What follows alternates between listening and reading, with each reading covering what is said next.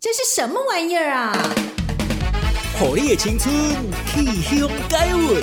欢迎来到什么玩意儿？Hello，亲爱的朋友，欢迎来到 FM 九九点五云端新广播，我是兔兔。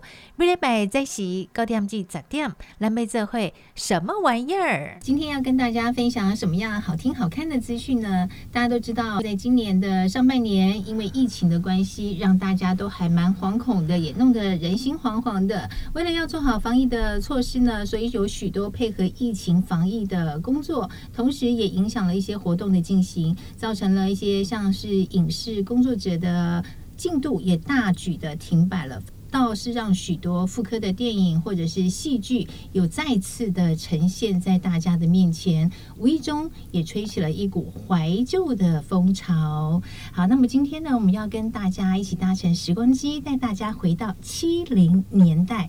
七零年代，让你最想。听到的最想看到的是什么样的歌曲，还是什么样的一个电影，或者是什么样的一个人物呢？最具有代表性啊！其实，在七零年代呢，也因为在台湾这个政治还有时代的因素，在那个时候呢，人人几乎都是专心努力的打拼在工作上哦，一些娱乐上也都比较少一些，唯有靠一些像是歌曲啦，或者是音乐哦，可以抒发一下自己的一个情感。在那个时候的邓丽君就以一首《何日君再来》，由她温柔的唱腔，在念唱之间还夹杂着一些口白，所以给予当时的人哦感觉蛮新鲜的，而且还注入了一股鼓励的暖流。好，今天呢，我们也就要跟大家一起来分享这个谢淑静所导演的《何日君再来》这一部音乐剧。即将要在高雄上映喽，谢导演你好，主持人你好，我是舒静，是想了解一下哦，是什么样的一个想法，会让你说想要拍这个《何日君再来》，邓丽君为背景的这样的一个故事？呃，其实这是一个呃广义基金会的委托案，然后它是新北市政府希望为他的城市做一个音乐剧。那其实要为一个这么大、台湾最大的一个人口最多的县市做一个音乐剧，其实真的不太容易。你很难定焦这个城市，它太复杂，幅员又太广阔。那我们形容台北呃新北市的时候，就会说它是一个围绕在台北市外围的一个城市。这个定义其实很奇妙，为什么它是一个围绕在中心，然后外环的一个城市？那它的主体性在哪里呢？那我们就会发现说，其实，在一九七零八零年代的时候，非常多的岛内移民，就像刚刚主持人说的，来台北这边打拼，离乡背景，然后为了家庭的改善，然后来这里呃做事。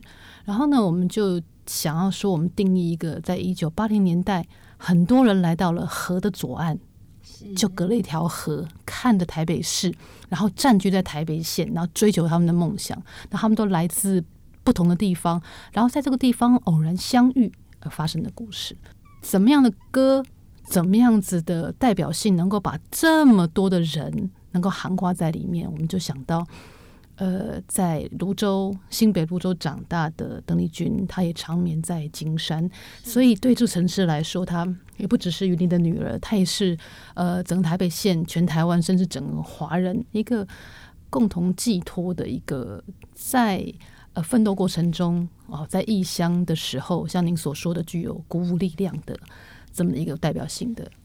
对，我相信邓丽君的成功啊，不只是说她个人的一个成功，我觉得她也是代表我们这个台湾人的一个精神。从小在这样一个刻苦的一个环境之下，如何异地发展出她今天这样的一个成就，我们当然也以她为荣啊。除了是你这样的想法，是透过广义基金会的一个案子。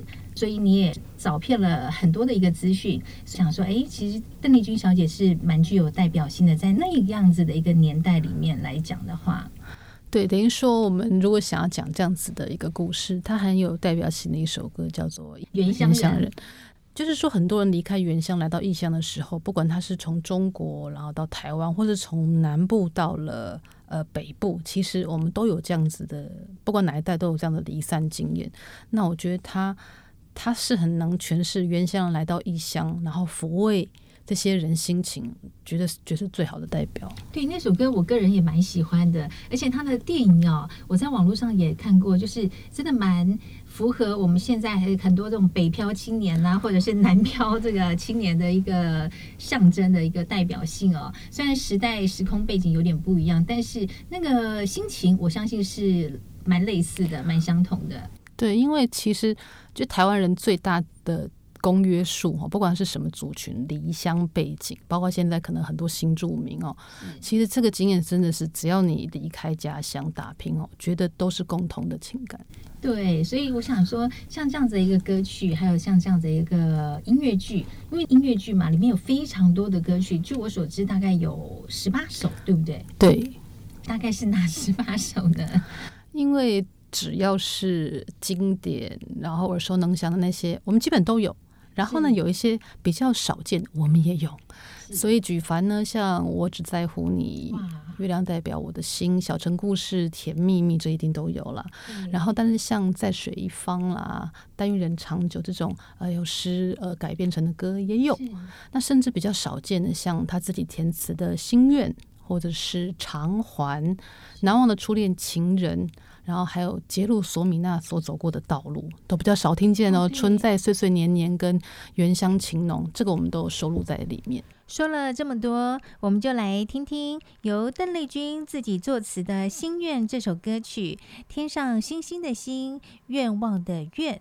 说起《心愿》这首歌，起初是由邓丽君的手稿加以改编，有分两种版本哦。其中一种版本是邓丽君的好朋友张玉玲朗诵的版本，而另外一种则是由李寿全、童安格、李子恒、范宗沛依据邓丽君生前的手稿加以改编成的一首歌曲，歌词当中巧妙地将千言万语在水一方的歌名写入其中。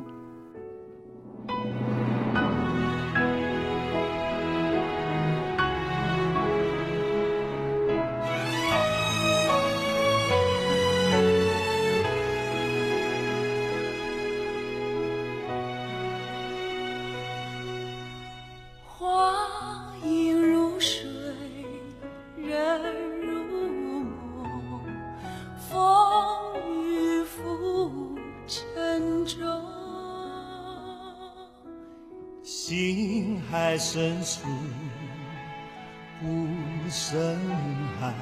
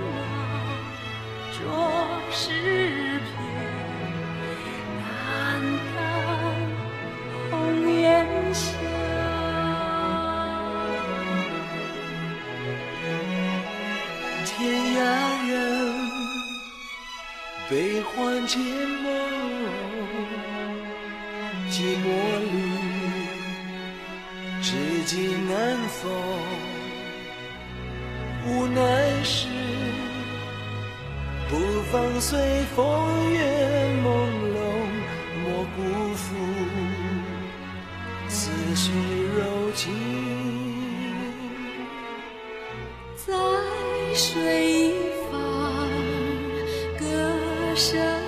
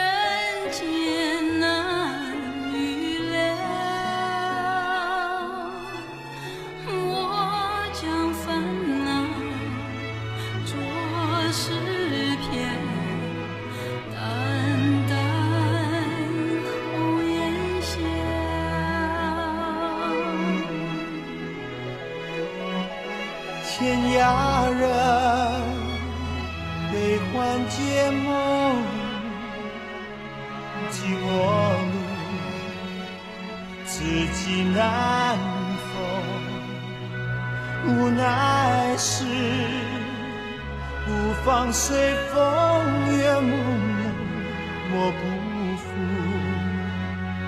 似水柔情。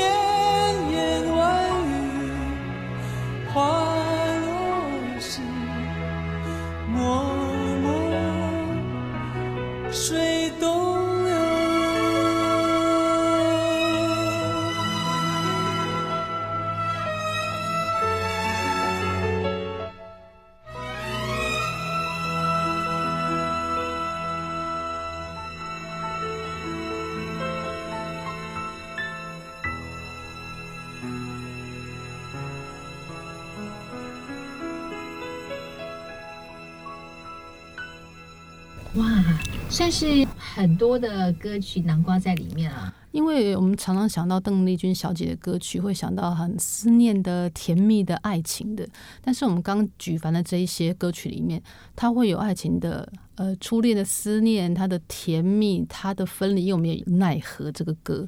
然后甚至里面在有三角恋的时候，比较张力的时候，选用像《偿还》或是《难忘的初恋情人》这个，嗯，感觉比较日本曲，然后它的曲风稍微比较强烈，情感比较重一点，也有。或者是说四个女孩子，她们就会唱心愿，或假如我是真的，就是放在剧情跟角色当中有呃各种的样貌。透过故事的发展，将歌曲融入其中，让整个故事的情节起承转合，完全是一体而成的。对，但是就是大概有大概的故事架构之后，我们来做选歌这样的动作。对，像你的故事架构，我看了一下哦，你们的编剧叫做杨忠恒编剧，所以当初导演也是在跟他沟通的一个状况之下，两个一起讨论编出这样子的一个剧本。对，因为其实当初的命题就是新北市，然后邓丽君，那这两种有其实有非常非常多的可能性，然后产生出故事线嘛。那我们先看到这个有三个呃名字里有“君”的女孩子到了台北县打拼的这个故事呢，比较是杨忠恒总监的版本。那他是广义基金会的呃执行长，也是这出戏的艺术总监。像导演在你排戏哦这一段时间呢，大概排了多久？因为他是二零一八年首演，那到今年我们是演出第三年。角色我看了一下，是跟以前会稍微有一点不同，对不对？对，我们在角色上有一些的异动。那今年有几位新的呃女角进来，像是呃之前超级偶像的杨倩石，然后还有呃星光大道的陈雨欣，这次第一次加进来参演音乐剧。顾名思义，就是要能演，还要能唱。所以这些都是星光大道歌手选拔出来的，都是唱将级的，所以让他们来演音乐剧应该是蛮轻松的。啊，另外两个女主角是呃《森林之王》出来的赖佩如，然后还有金曲传奇出来的呃林子颖，他们跟这个邓丽君小姐有一个共同之处，包括故事里面都有一件事情相同的，就是歌唱比赛。那我觉得歌唱比赛是一个很神秘的一个仪式。就是我可能从一个邻家女孩，我怀抱梦想，我也不知道我会不会受人的肯定，然后我离开自己的家乡，然后参加这样子这么多人的竞选，他最后脱颖而出。那这些我们参加过歌唱比赛女角，其实都共同经历了这样子的心情。那故事当中的这个杨义军也是这样子的背景，那也呼应了邓丽君小姐出道的时候，也是透过这样子的比赛之后脱颖而出。对，所以他们的心境是很像的，经历过那样子的一个比赛。对，而且比赛中就是你还没有宣布结局之前，你会彷徨不安，你会不知道自己到底呃。自己坐落在什么样子的坐标里面，不知道自己好还是不好，然后对自己会怀疑，但是又要身边人给他鼓励肯定。其实故事当中有很多呃这样子的呃产生的情节，跟彼此互相鼓励支持的桥段。对，在成绩还没有揭晓的时候，这个心情啊，真的是非常的忐忑哎，是很害怕，然后又很怕受伤。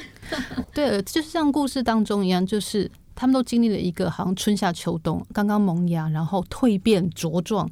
那我们戏中演到这杨一君这个女主角，她真的比赛得胜了，然后甚至哇，很顺利的进入歌坛，很多人要找她出唱片。但是与此同时，她的就面临了事业跟爱情的抉择，没有办法同时兼顾的时候怎么办？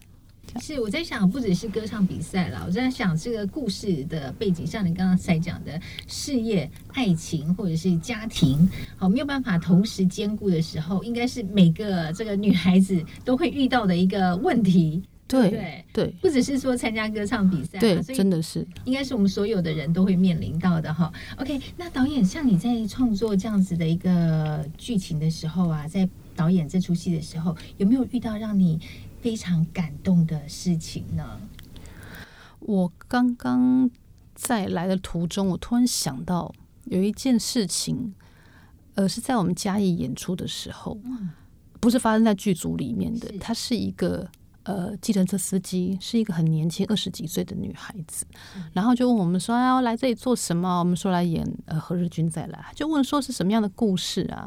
那我们就跟他说：“哎，有人离家出走，然后有人来逐梦，有人带着妹妹来来来打来打工这样。”然后他突然就说：“他就是这样子，一个二十几岁的女孩子，她居然有经历，是十岁的时候背着她的妹妹在工地里面打零工。”然后十九岁的时候，为了逃离，就是离了婚的爸爸妈妈的控制，带着他的妹妹离乡背景，自己来打拼。然后他的爸爸是警察，也像是故事中的其中一个角色。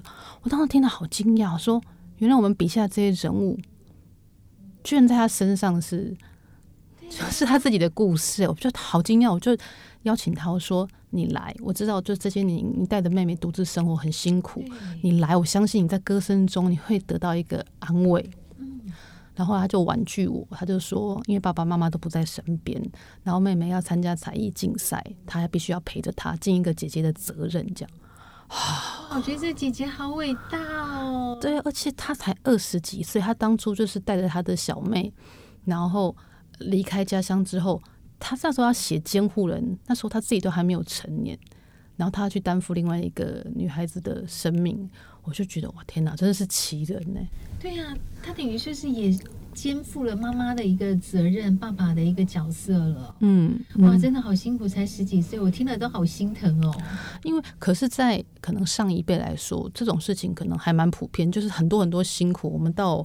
到我我们这个时代的时候，其实因为父母亲努力过，所以我们就走的比较顺。但是我相信，在他们那年代，一定有很多这样的事情。像我妈妈自己，就是十几岁就要出来做事，也也是很辛苦。然后我自己也是爸爸妈妈离乡背景到台北县来工作的劳工家庭长大的，这样是嗯哇，听了这还蛮感动的。原来我们所导演的这个戏呀、啊。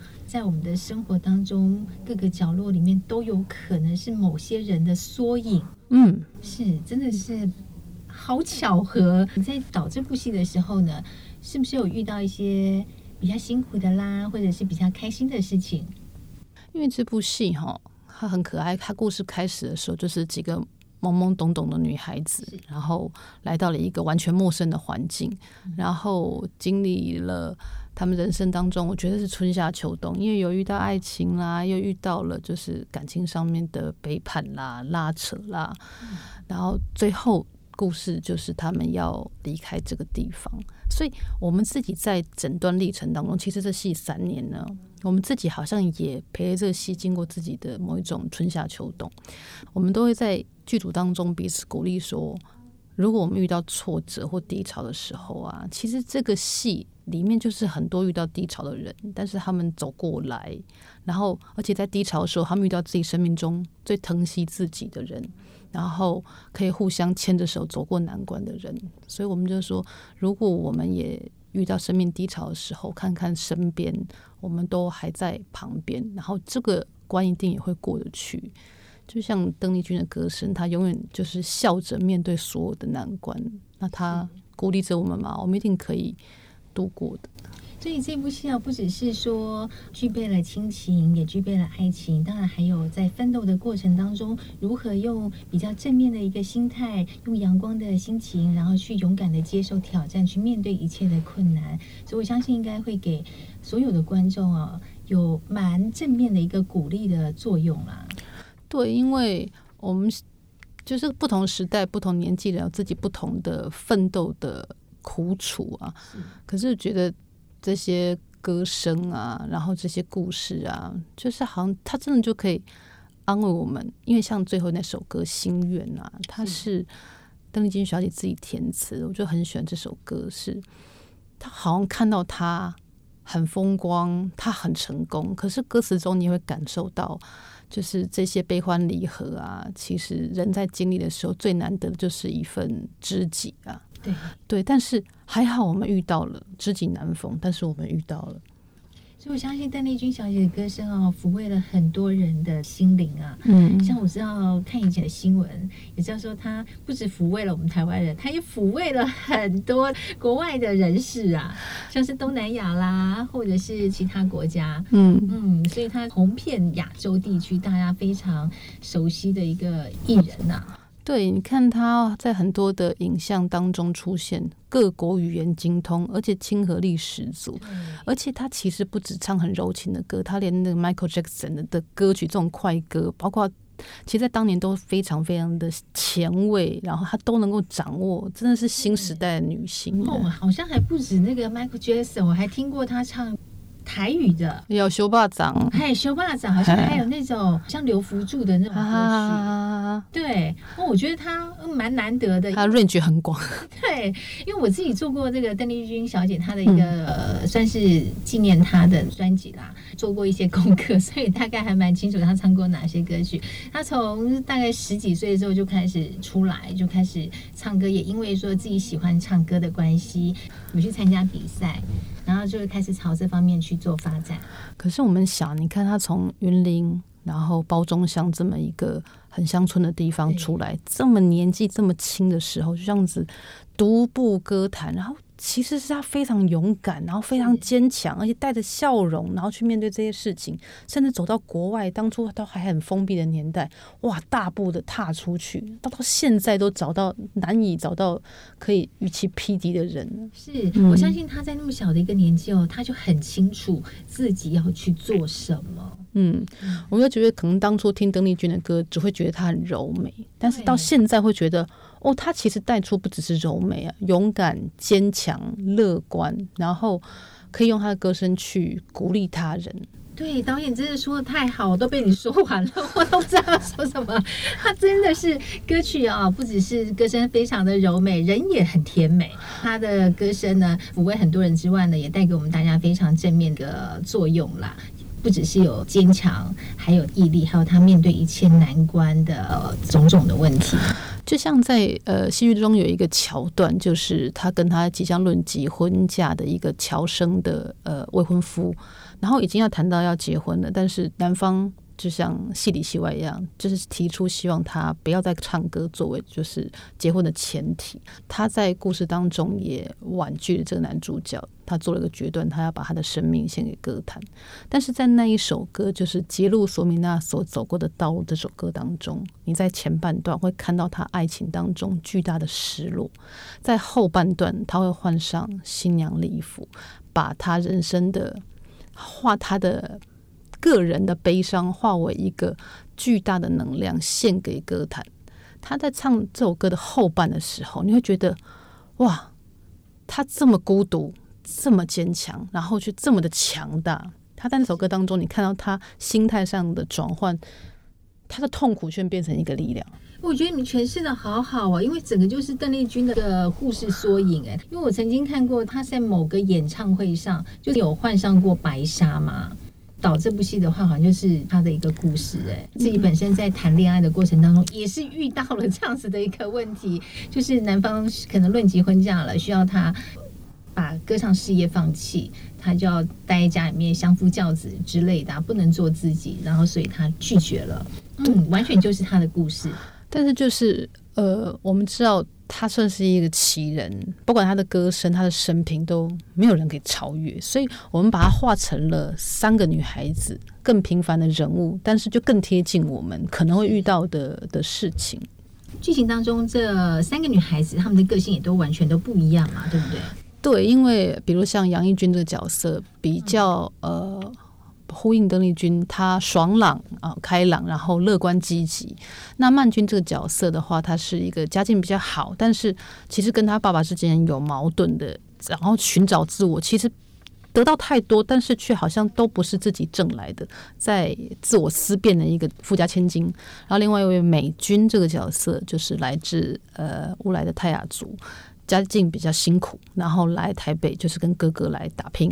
那哥哥是在大桥头每天等派工的临时工，然后他呢想要去化妆品专柜当一个专柜小姐。这样，然后就是背景差别很大。是哇，我知道导演像你们这一次来到高雄做演出哦，高雄就有三天的场次了嘛。对。那之前呢？之前嘉义，哦，嘉义，呃，在新竹，新竹。嗯，因为我们三年的演出，我们第一年是在新北，因为是新北的委托案。到第二年的话，我们就到了邓丽君的家乡，到云林，然后到桃园、花莲跟台东。那今年的话，嘉义、新竹，最后一站在高雄。高雄，对，哇，即将在什么时候要来高雄演出呢？呃，我们演出的。呃，想到邓丽君就会想到月圆，月亮代表我的心，所以我们是在中秋节的前一周，九月二十五、二十六、二十七号，在高雄魏武营的戏剧厅。哇，所以是高雄演出最多的场次哎，对对对对对，哇，非常的难得，所以我们高雄的朋友非常的有福气哎，非常希望高雄的朋友能来听，因为这么好听的歌曲，它的编曲其实非常重要，是。就是我们高雄子弟李哲义老师哇，亲自操刀。嗯、哦，是，所以他是重新编曲过，然后配合故事的剧情吗？对，因为其实像这种单歌，大家会觉得它就是一个大会串，把不同的歌丢进来。可是经过李哲义老师的消化整理、重新诠释之后，它会出现一个整体感，而且包括每一首歌，他都为了角色跟剧情去重新做这个组合。就比如说像在水一方。就是其实所有的歌都是原本单一女性唱嘛，但是我们这边是有很多种组合，比如说四个男主角唱了《在水一方》，四个女主角唱了《心愿》，然后里面呃各队的男女对唱，包括三角恋，都可以用一首歌来表现他们三个人情感的纠结，啊、甚至呃两男的对唱，就是各种组合，哎，会听到很多新的感受。其实我相信一定非常的震撼，特别是在这种现场的看的感觉、听的感觉，我会觉得说啊，我这么熟悉的这首歌，我怎么以前没有觉得这个歌有这个意思？我怎么没有想过这个歌跟那首歌里面的歌词居然有呼应？诶，我怎么没有想过我的感情可能可以用用这四首歌串成一个起承转合？哇，原来它都在那里的，我没有发现过。所以大家一定要把握高雄的场次了，也在九月二五、二六、二七这三个场次。剧中让导演最有感觉的是哪一个部分？哇，好难啊！嗯，每一个部分都很有感觉。如果讲说比较具体的话，其实有两段歌词我很喜欢啊。一个是《漫步人生路》里面有一句话叫做“小雨点，放心洒，早已决心向着前”。小雨点，放心洒，放心洒，这就是下雨的意思。对，早已决心向着前，就是向着前，就是往前走，往前走。对对对对对。哦，所以就不要管别人怎么说，或是别人怎么阻止你，或者别人的看法，嗯，只要你一心想要朝这个方向去做，我们就去做吧。对，就算被雨淋得很狼狈，但是还是往着他的梦想前进。对，就是做自己的意思了。也可以这样讲，是，好，就不要害怕，然后就勇敢的往前走就对了。OK，我们赶快再来好好的回味一下由邓丽君小姐所演唱的这一首《漫步人生路》。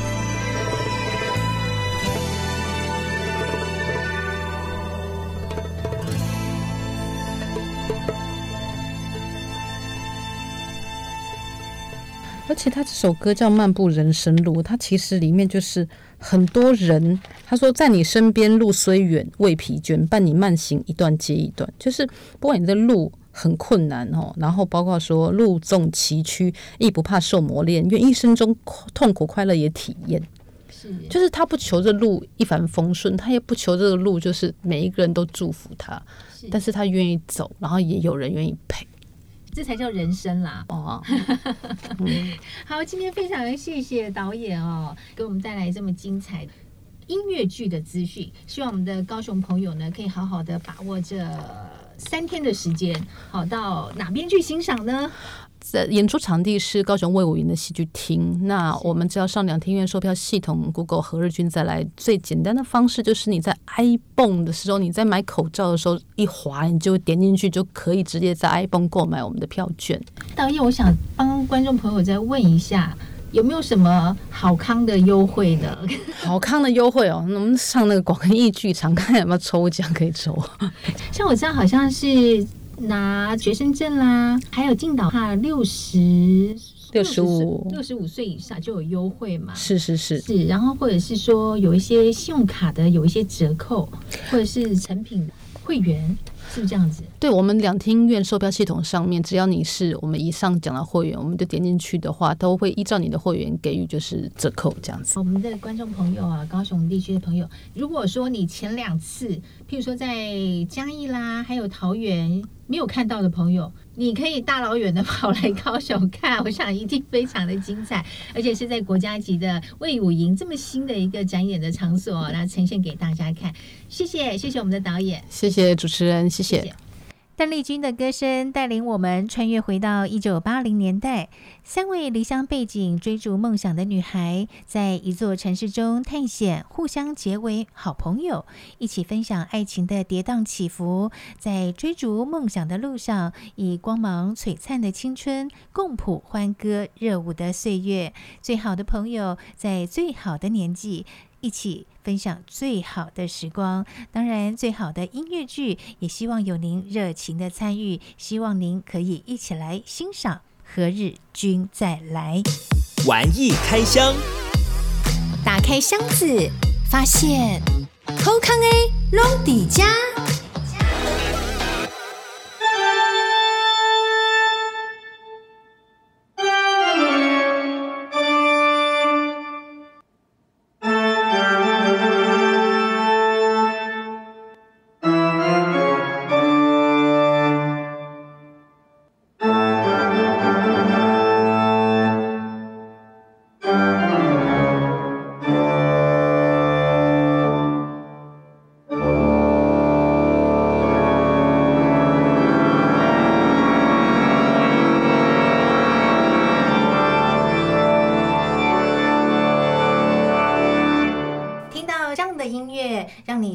些什么呢？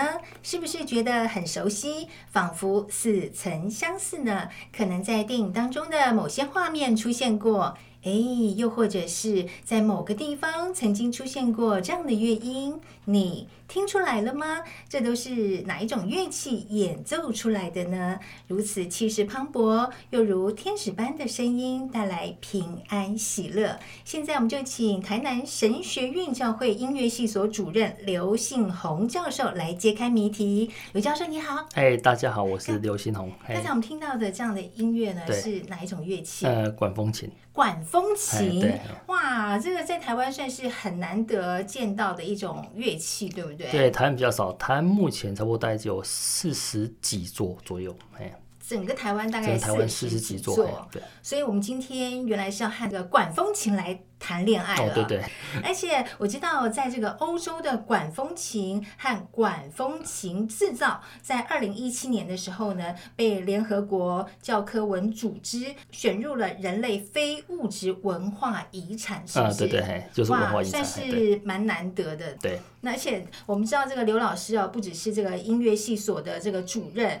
还是这个台湾管风琴协会的理事长，更是台湾顶尖的管风琴家，对于教会的音乐发展以及管风琴的前景，有着非常深刻的观察哦。所以，我们今天就请这个刘老师来和大家一起分享这难得一见，可以说是世界上最复杂、体型也最庞大的乐器，就是管风琴了。而且，在所有的乐器当中，管风琴又被称为乐器之王。可见得他在乐器当中的一个地位哦，如此高哦。我看到老师在演奏管风琴的时候，哇，很像在跳舞一样诶，手很快，脚很快，然后手舞足蹈的样子哦，就像在跳踢踏舞一样。不知道老师，你要老实说哦，是不是有曾经学过跳舞？呃，没有嘞，其实我不会跳舞。老师不会跳舞，可是我看你在弹管风琴的时候，很有那种韵律感的，而且我我从背影看到，觉得你是在跳踢踏舞。哦，谢谢，真的不会。不过音乐家就是这样，就是只有弹琴的时候就有一些动作嘛，哈，比如说我一定要手一定要要。移动嘛，脚一定要移动，端看会变我在移动这样也。所以那个管风琴，我看下面好多个踏板哦，再加上你手呃上上下下的移动，嗯、再加上脚也好忙啊，超级忙的，脚要这样子不停的变换位置。其实它就是音阶啦，其实就是像我们只有十二个音嘛，每个八度这样，其实就是一个音阶这样。所以你就必须要一直不停的变换你的这个脚，就很像是在跳舞一样。哦，谢谢谢谢。所以这背影啊也很迷人，哦、谢谢 就很像在跳舞，很有韵律感啊。嗯老师学管风琴也有一段的时间了，哈，大概有多长的一个时间？哦，很久，从十几岁开始吧。从十几岁就开始学管风琴，对，这么长的一个学习过程之中啊，有没有让你遇到觉得很刻骨铭心的事情，或者是让你很难忘的故事？每项乐器或是每个音乐家都有一些故事啦。不过管风琴比较可能遇到的都是。跟人有关系，因为你工作职场很多是在教堂，或是音乐厅，或在学校里面。是。那在教堂里面呢，你就看到一些很年轻啊小朋友啦，还有中年啊，还有老啦。那么在国外常常做工作跟结婚啊，或是告别礼拜有关系，所以看生老病死这一些，这是跟其他音乐家不太一样的。我们比较看到多一些人的环境这一种，跟人有互动，所以才更有温度。常常譬如说演，就譬如说弹琴的时候，会有一些小朋友围在旁边呢、啊。哎、嗯，不过当然是音乐厅很困难了、啊。不过在大教堂里面，还有就譬如说我弹琴的时候，会有一些年轻人啊、老人，那会有一些小朋友围在旁边，很好奇问你在干嘛，或这边看。那常常有时候。在教会里面就有一些阿嬷啦，他会煮一些东西，就放在旁边等你哦，像这样要送给你吃，对对，等于说他也是你的一个粉丝啦。哎，其实就是关心的，还是这样。对，就是关心，就是台湾最美的风景嘛，就是人，不管说。你有没有教他琴啦，或者是他有没有在欣赏你的演奏，嗯、他们都会对你付出，但是喜欢能力所及的东西，就希望你能够有机会和他一起分享。对，嘿，特别是譬如说台湾，因为管风琴比较少一点，如果在国外，譬如说以巴黎圣母院呐、啊，是，或是譬如说纽约的那种很大教堂，是，那很多人去做礼拜的时候，基本上前后座等于在听音乐回去，是，所以对很多人对管风琴家都。都蛮喜爱的，因为就等于是他们这个音乐家，他刚好是在整个礼拜很忙碌的时候，在一天中陪他们度过。哎呀，这样哦，原来他比较宗教性的一个乐器，会不会？嗯，以前是这样，现在就不一定了。因为其实管风琴它发展的年代很久，然后我们知道古典音乐其实跟宗教就基督教音乐有关系，那但它就一直从以前就这样嘛。那当然，可是现在发展到社会上面也有了。所以古风琴其实，在歌剧上面，或是交响乐团上面也蛮多的，因为欧洲的文化就这样。是，没错。对，只是台湾早期因为没有这个乐器，所以很多曲子里面就偷偷省略掉这样哎。然后现在可以回来了呀。偷偷省略，你会不会觉得？跟他讲讲几笔啊呢？嗯，对对，当然会。如果你熟悉这个曲子，当然会啦。如果没有听过，当然就不知道。如果你听过或者是现场听过，哎哎，就怎么会不一样这样？哦，所以就少了管风琴那一种味道，有一种气势磅礴的感觉，让人家觉得说哇，很浩瀚、很壮大的感觉了哈。我想再请教老师哦，觉得说管风琴在台湾的一些前景，你观察到的是哪些部分呢？嗯，我觉得。整个前景在音乐都还蛮乐观的啦，因为不管是哪个乐器，因为台湾毕竟跟以前已经不一样了。OK，我们接触到的，譬如说网络啦，还有资讯啦，哦，譬如说以我小时候可能国小毕业旅行，最多就跑到澄清湖，对，大学跑去台北，可是现在基本上小朋友没有这样了。哦，小朋友他毕业旅行可能是在日本，哦，或是韩国去了，特别是大学生，OK。哦，所以环境跟我们不一样，所以他小朋友他可以看到的资讯是，还有他以假设以国小可以看到的东西，和我们那时候已经没有办法相比了。他整个环境，他会突然间，特别是文化，他会一直发展起来。那一个国家的强大其实跟文化有关系，当然，对，所以对你来讲，你观察到的是这个管风琴在台湾蛮乐观的，嗯哼，所以现在有很多的学子们对于管风琴都是蛮有兴趣的，对不对？对，现在比较困难就是实体啦。我说实体的管风琴很困难，呃，在。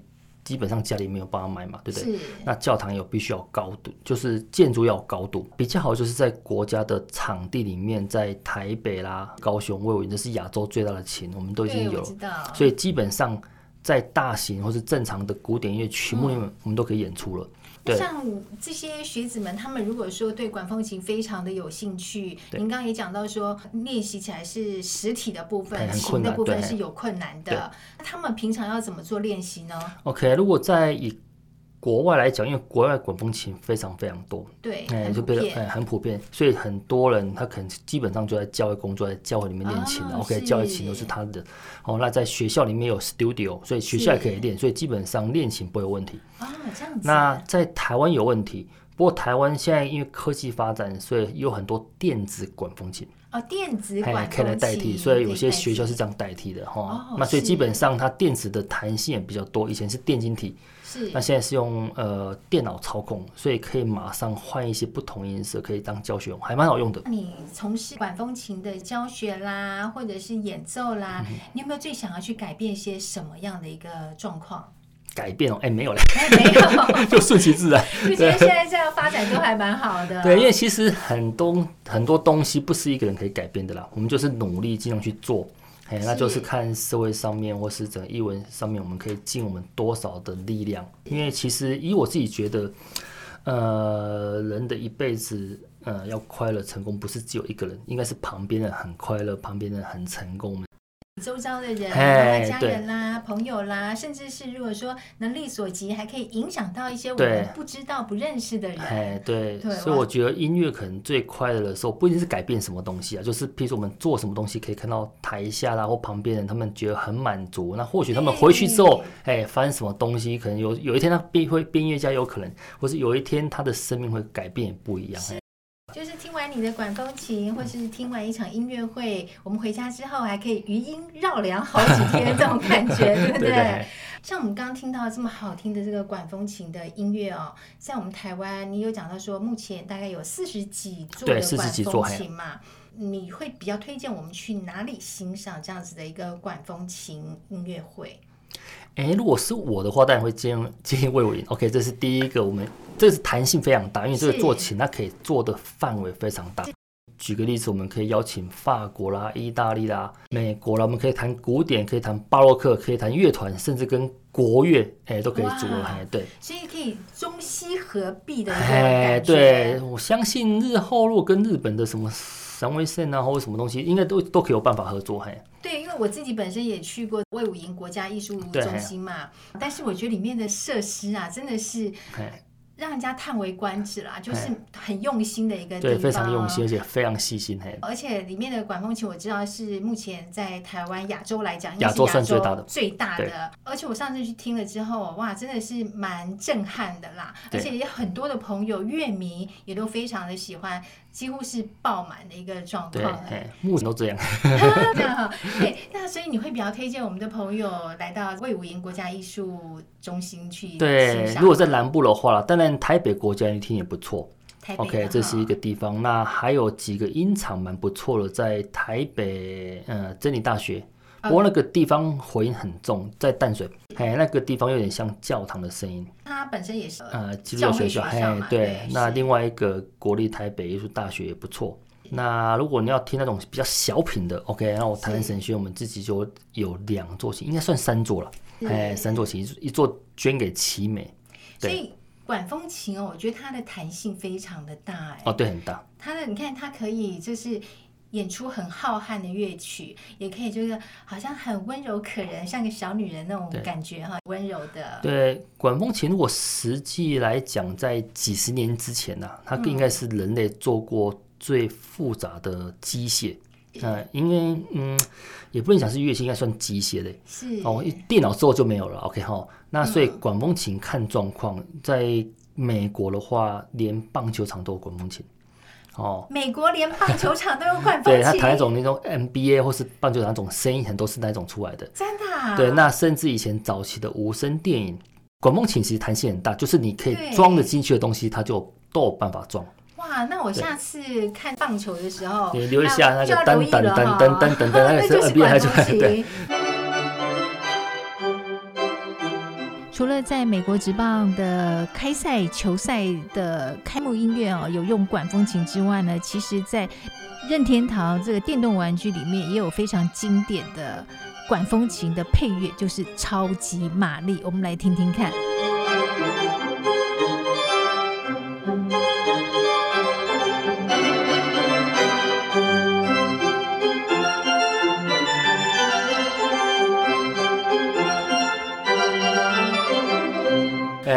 对，那很多呃，譬如说戏剧院的话，有些管风琴里面还有装鼓，装鼓，哎，你可以装，咚咚咚，哎，咚咚咚，好像 可以装钢琴啊，哈，也可以装什么钢片琴都可以装。哎，常见的是大部分如果在教堂里面或是音乐厅，它可能会装钢片琴。所以你会觉得说，我们来到魏武营管风琴的音乐欣赏导聆，你会觉得说，哇，超级棒的，对不对？哦，对，不错，因为我想琴蛮大的啦，它一百，所以一直讲一讲，可要讲好几年讲不完。而且我觉得是物超所值啦，而且价位非常的亲民。嗯，对。美丽又动听的管风琴的音乐哦，嗯、老师除了在魏武营之外。我上次听的是八月份的，那在魏武营还有哪些场次呢？今年度的在魏武营国家艺术中心的管风琴导览的部分哈，分别是在十一月份的五号，是在星期四。下午的两点半，另外还有一个是今年度最后一场的管风琴导览，就在十二月的十四号星期一下午两点半。如果朋友们想一窥我们刘老师刘信宏管风琴大师的风采的话呢，就可以选择管风琴的导览音乐会。对啊，那还有另外一个也跟跟大家介绍，假设听众是老师啊，我是学校的的主管，也可以申请一个叫做艺气学艺术的艺。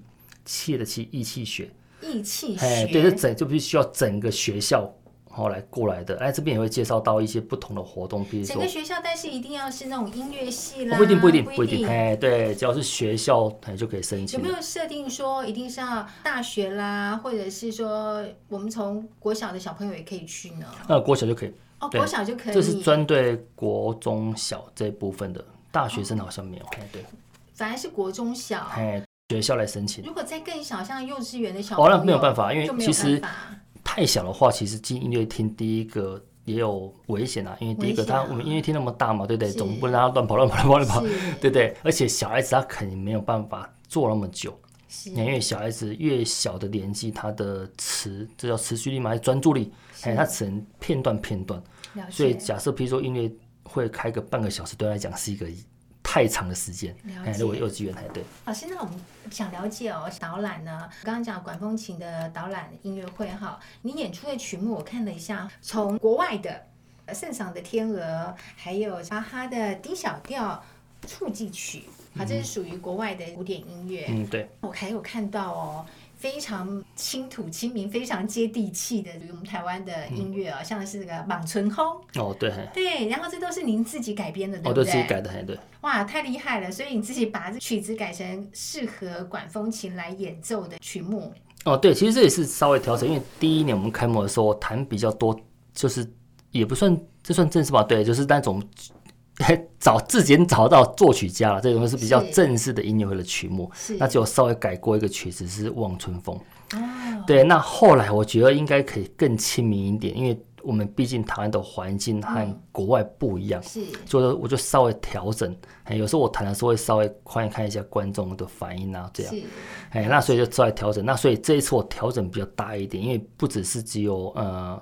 传统就是古典，就是那种管梦琴听得到曲子，是。那我特别把一些台语的啦，譬如说《望春风》还有这曲子，是那还有早期跟我爸爸妈妈在听的邓丽君的曲子改一改，哎呀，希望可以哎大家可以知道哎广东琴也做什么东西这样。对，因为我这边看到除了《望春风》之外啊，还有邓丽君的《我只在乎你》，嗯、哇，也是非常好听的一首歌曲，嗯、而且几乎每个人都会唱，嗯、而且每个人心中都有一首邓丽君，嗯、所以在你心中目前就是我。只在乎你这一首歌曲算是 number one 的，呃，我其实我改了蛮多首的啦，嘿，不过就是嘿，就是试试看这样，嘿呀，对，所以这一次呈现的是我只在乎你嘛，对。那此外还有像新天堂乐园。哦，对，因为这是最近这个作曲家刚过世，其实这个曲子蛮出名的。那我小时候看过，那我觉得，哎，或许可以刚好在这时间，全世界都在呃纪念这个音乐家的时候，致敬。对，我们刚好把这个作品拿来谈一谈，这样。是，还有哇，还有一首歌我也非常的喜欢，也是大曲子。说出来应该是无人不知、无人不晓的，嗯、就是歌剧《魅影》。哦，对，歌剧《魅影》听起来是非常的有戏剧的张力，也非常的具有震撼力。嗯、对，尤其它前奏一下去。不过这比较好，因为这是舞台剧了哈。对哈，对他开始的时候，管风琴它只有一个片段的，如果原作品是一个片段，那之后呃加上爵士鼓乐团这样。我想说，哎，这一片段要弹个作品比较难一点，因为太短，所以我稍微把它改一改，就是把整个本来广播前的东西，将它里面的女主角唱的歌，哦，也把它编进去，所以等于是两首曲子把它变成一首这样。真心话大冒险。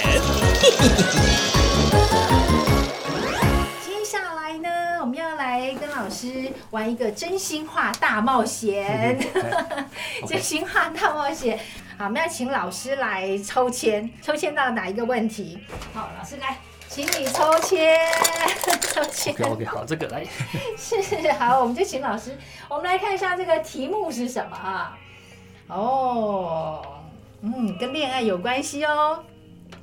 如果说我们用谈恋爱的一个概念哈来形容你对这个管风琴之间的关系的话呢，你从一开始一定是非常的喜欢他嘛，嗯、对他非常的迷恋，到现在呢，哇，经过这十几、二十几年更久的时间，你一样还是对他这么的痴迷，这么样的一个热恋当中吗？嗯，对，其实我觉得管风琴非常好玩。